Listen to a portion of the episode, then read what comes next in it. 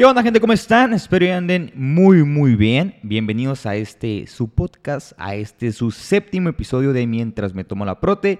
Después de algunos, algunas semanas sin estar este, platicando con ustedes, hablando sobre cualquier tema relacionado con nutrición y entrenamiento, pues tuve, tuve bastantes este, compromisos estas semanas. Aparte, también como que tenía un, ahí como una molestia en la garganta. No es el, el bichito del momento, no es ese pero sí tenía una molestia en la garganta y como que estaba tose y tose y me daba una rasquera ahí. Entonces decía, pues, ¿para qué hago el podcast y voy a estar tose y tose? Y ahorita de repente, como que después de hablar mucho, sí me empieza la tosedera, pero pues no tanto como las primeras semanas, ¿no? Ahorita si, si escuchan una pequeña tosedera, lo siento, lo siento mucho. Me disculpo de antemano, pero pues ya, ya tenía muchísimas ganas de hacer este, pues este episodio, ¿no? Lo que es el episodio número 7. No vamos a seguir con la tendencia que teníamos de los esteroides anabólicos. Vamos a pararle un ratito y hacemos otros dos temas y retomamos otros con los esteroides. Porque sí hubo muchas personas interesadas en esos temas, que se los agradezco bastante. Pero pues también hay muchas personas que la neta pues no les interesa. Entonces vamos a tratar de tocar todos los temas que podamos, a abordar un poquito de todo. Y el día de hoy vamos a hablar acerca de nutrición. Generalmente nutrición más que entrenamiento y otra cosa, solamente sobre nutrición. Un tema que a mí me gusta bastante desde la universidad, de hecho, es la diabetes, ¿ok? Este, y eh, sucede mucho que las personas que tienen diabetes, por prescripción médica, por recomendación médica, se les recomienda bastante que pierdan peso.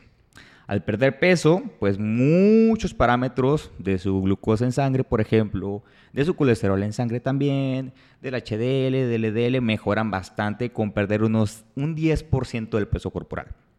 Hablando sobre cuestiones internas, cuestiones de sangre. Si hablamos, por ejemplo, ya de las rodillas, por ejemplo, también es muchísimo menos sobrecarga de las rodillas en el momento en que perdemos un 10% de nuestro peso corporal. Pero este, el día de hoy vamos a hablar acerca más que nada de, de puntos importantes que englobé tres al momento de la pérdida de peso. Ahorita vamos a hablar más adelante, van a ver que realmente no es muy diferente a las personas que tienen diabetes o no tienen diabetes. Pero sí creo que hay tres puntos muy importantes que hay que tomar en cuenta con estas personas. ¿Ok? Eh, se van a dar cuenta que no es algo del otro mundo, no es algo como que demasiado complicado, de hecho no lo es. Eh, muchas personas se asustan cuando van a, pues a trabajar con una persona que vive con diabetes de que, ay, que la glucemia, que no se la vaya a bajar, que no se me vaya a desmayar, que hay una hipoglucemia. No es tan complicado. Solamente hay que tomar en cuenta ciertos puntitos ahí, pero realmente se van a, se, se van a percatar que es algo meramente normal con cualquier otra persona. ¿Ok? Primeramente hay que tomar en cuenta que el, querer perder peso siempre va a ser uno de los temas más principales en el mundo del fitness y de la nutrición. Y hasta la gente que no es del fitness y, no sabe nada de nutrición quiere perder peso. Hasta tu tía que se come cinco tamales quiere perder peso, pero sí comiéndose los cinco tamales, no le importa. ¿Ok? Pero el perder peso es una temática popular. ¿Ok? Es, es algo que vende. Todo el mundo que pierde peso en cinco días, pierde peso en una semana sin dejar de comer. Entonces el perder peso es un interés global. Y es demasiado complicado para algunas personas que son, entre comillas, saludables, perder peso. Ahora introduce una enfermedad crónico-degenerativa como es la diabetes a esta ecuación. Cuando se trata de perder peso con una persona que con diabetes, más que el peso, más que la otra cosa, es tratar de cuidar siempre que su sangre eh, esté en los mejores valores hablando del azúcar. Que, que su azúcar en sangre siempre esté en el valor correcto, en un rango correcto. ¿Por qué?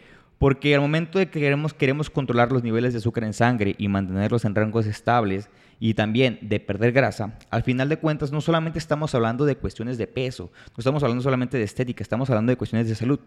El tener una, una, ah, el azúcar en sangre muy elevada nos nos mantiene dentro del foco de riesgo para tener alguna neuropatía periférica, alguna retinopatía, alguna nefropatía, problemas del corazón, que es de lo que principalmente fallecen estas personas que viven con esta enfermedad crónica, problemas del corazón. ¿okay? La diabetes como tal no te, no te mata, ¿okay? no hace que, que, fallezcas. Son las complicaciones generadas por esta azúcar elevada que principalmente, al menos aquí en México, eh, la enfermedad eh, coronaria es de las principales causas de muerte con esta enfermedad. Y un caso curioso es que muchas personas relacionan que cuando les ponen insulina, ¿ok? Eh, es lo que le causa un aumento de peso a estas personas. lo cual no es así. Muchas personas creen que si les pones insulina van a aumentar de peso o muchos dicen, es que a mí me pusieron insulina y empezó a aumentar de peso, entonces la insulina me engorda. Y muchas otras personas pues le tienen un pavor garrafal a la insulina creyendo que el momento en que te ponen insulina pues ya valiste madre. Te pusieron insulina, valiste madre y ya te van a cortar la pata. No es cierto, no funciona así, ¿ok? Es una mala relación que se tiene contra una mala ideología que se tiene con ese tratamiento, ¿ok? Hay que recordar que la insulina se va a colocar y en casos en los cual de plano no estás produciendo absolutamente nada de insulina, te vuelves insulino dependiente, o bien ya tu insulina no se, no se produce de una manera eficaz. Ya estuviste produciendo tanto tiempo la insulina que de plano ya tu páncreas dice ya no puedo más. Ya por favor, ya no puedo producir insulina chingona, te va a producir ahí insulina marca patito, pero tú métele de otra. Y así es como va funcionando el cuerpo. ¿ok? Durante, el, durante antes del tratamiento de la insulina, eh, el azúcar en sangre es demasiado elevada. Recuerden que el azúcar, el azúcar, la insulina, una de las principales funciones que tiene es agarrar el azúcar y meterla dentro de las células. ¿ok? Como la insulina es muy escaso, de plano no funciona, eh, la glucosa permanece elevada en sangre muchísimo tiempo. Nunca llega a la célula. Como resultado, el cuerpo dice, ¿qué hago con tanta azúcar que tengo en mi sangre? ¿Qué hago con tanta azúcar? Es tóxico, todo el exceso es tóxico. Pues lo voy a orinar. Entonces lo que hace el cuerpo es orinar este azúcar en sangre para eh, tratar, tratar de eliminar lo más que pueda este azúcar. Entonces perdemos mucha azúcar por la orina. O bien eh, calorías. Pueden verlo como azúcar y como pueden verlo como calorías. Entonces las personas suelen perder peso en este proceso tanto por la cantidad de agua que se expulsa, porque pues también orinan demasiado, poliguria, y por las calorías expulsadas en forma de azúcar. Cuando se inicia la terapia con insulina, ya nos, colocamos la insulina exógena, esa glucosa que estaba siendo expulsada, ¿okay? esta glucosa que estaba siendo orinada, este, ahora sí entra a las células, ahora sí se utiliza, ya no es expulsada, por lo tanto ya no se orinan calorías, por lo que el peso perdido antes del uso de la insulina, pues regresa, ¿no? Porque ahora sí lo que estamos comiendo, en su mayoría, ahora sí va a ser utilizado a comparación de cuando no estamos usando insulina. Una vez dicho esto, muchas de las recomendaciones para lograr una pérdida de peso sostenible a largo plazo son bien parecidas a aquellas personas que viven o no viven con diabetes. Un balance energético negativo, una dieta alta en proteínas para evitar el catabolismo muscular, y con carbohidratos complejos y fibra. Un programa de entrenamiento de resistencia, ya que la restricción de calorías más el ejercicio provoca los mejores resultados de pérdida de peso y grasa que cualquiera de los dos por separado. ¿Qué quiere decir esto? Que es mejor los dos juntos juntados que los dos separados. O sea, es mejor la dieta más el entrenamiento que solamente la dieta o solamente el entrenamiento. Aunque yo soy muy... Eh, ¿Qué te puedo decir? soy de la idea que peor es nada, ¿no? Si no puedes, si no puedes entrenar, al menos cuida tu alimentación. Si no puedes cuidar tu alimentación, al menos entrena. Lo ideal, en un mundo perfecto, sería que hicieras dieta y entrenamiento. Pero lo que puedas hacer está bien, no hay ningún problema.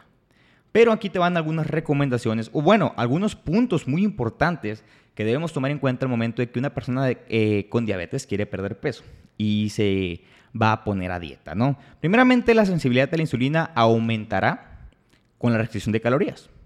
Esto se ha demostrado en muchísimos estudios, en muchísimas ocasiones, que en poblaciones con sobrepeso, la restricción de calorías, o sea, comer menos, con o sin ejercicio, no importa, revirtió la resistencia a la insulina y mejoró la sensibilidad a la insulina de un 40 a un 60%.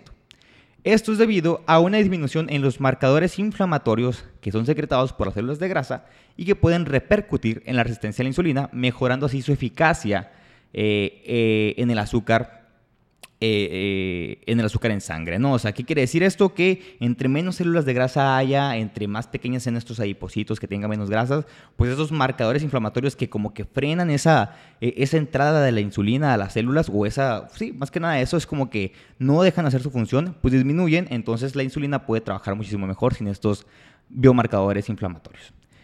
como resultado de este aumento de la sensibilidad a la insulina, cuando empieza una intervención de pérdida de peso, es probable que la insulina, tanto basal como la de las comidas, necesiten algún tipo de ajuste, ya que los riesgos de episodios de hipoglucemia aumentarán. Las personas que generan un aumento en la sensibilidad de la insulina les afecta entre 2 a 3 semanas antes de que el cuerpo y los ajustes de insulina se adapten. ¿Qué quiere decir esto? Que muchas veces, cuando las personas este, que Cuando las personas empiezan a comer sano, es extraño. Cuando las personas empiezan a comer sano, empiezan a manejar niveles normales, saludables, entre comillas, de, de glucosa, se empiezan a sentir mal. Porque aunque es normal, para ellos es muy baja azúcar.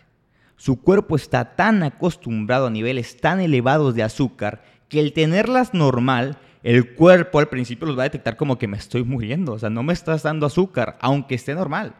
Aunque esté, no sé, 110 eh, miligramos sobre decilitro, a lo mejor, a lo mejor 120, un poquito elevada. Pero a lo mejor esta persona estaba muy acostumbrada a tenerlo en, 200, en, en 250 en 190 y de repente lo bajas a 70, lo bajas a 110, entonces el cuerpo así como que dice, oye, ¿qué se me está pasando? Me estás matando de hambre, ¿no? Y es donde vienen esas hipoglucemias. Eh, ahí es donde el cuerpo, pues, generalmente llega a tardarse entre dos a tres semanas en poderse adaptar a este, a este nuevo rango de glucosa normal, ¿no? Es una adaptación que el cuerpo tiene que, que sobrellevar. Esa es la verdad. O sea, eh, eh, este, este cambio va a generar adaptaciones en el cuerpo, el cual pues tenemos que adaptarnos a él, tenemos que acostumbrarnos, tenemos que luchar contra esta, pues contra este cambio brusco al cual ya estamos muy acostumbrados a estar mal. O sea, son personas que están acostumbradas a tener la, la, glucosa elevada, de repente se acostumbran a ver borroso, se acostumbran a dolores de cabeza y para ellos es, entre comillas, normal.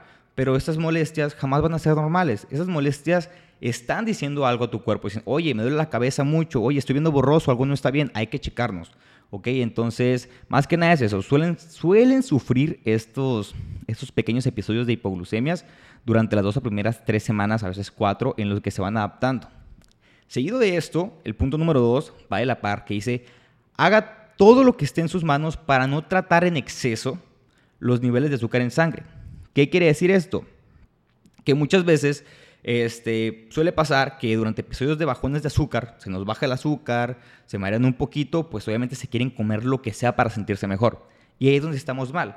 ¿Por qué? Porque de plano agarramos unos gancitos, unos dulces unos chocolates y de repente ya superamos nuestra cantidad de calorías en el día. Entonces no vamos a poder bajar de peso si estamos atacando los bajones de azúcar con tanta azúcar. ¿ok? Bastan por hiperglucemia solamente de 15 a 30 gramos de glucosa eh, en la mayoría de los casos, eh, no estoy diciendo que en todos, no generalizo, para poder corregirlo. 15 a 30 gramos de glucosa o de azúcar o de carbohidratos, estamos hablando entre 140, 280, 300 gramos de fruta. Con eso.